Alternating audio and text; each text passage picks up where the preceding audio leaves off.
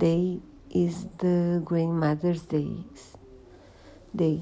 It also celebrates the day of Santana, the grandmother of Jesus, and one of my grandmothers were born.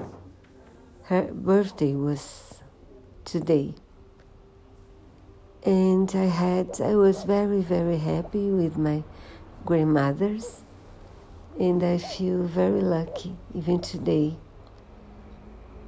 One of them, the youngest, was very was really a partner. She took me everywhere. She traveled to see me. Um, we traveled to see her, and we had wonderful times together. The other one was quieter, not as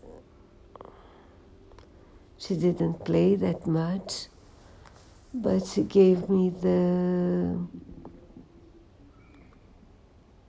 the sensation of unconditional love, which is a feeling I still carry with me.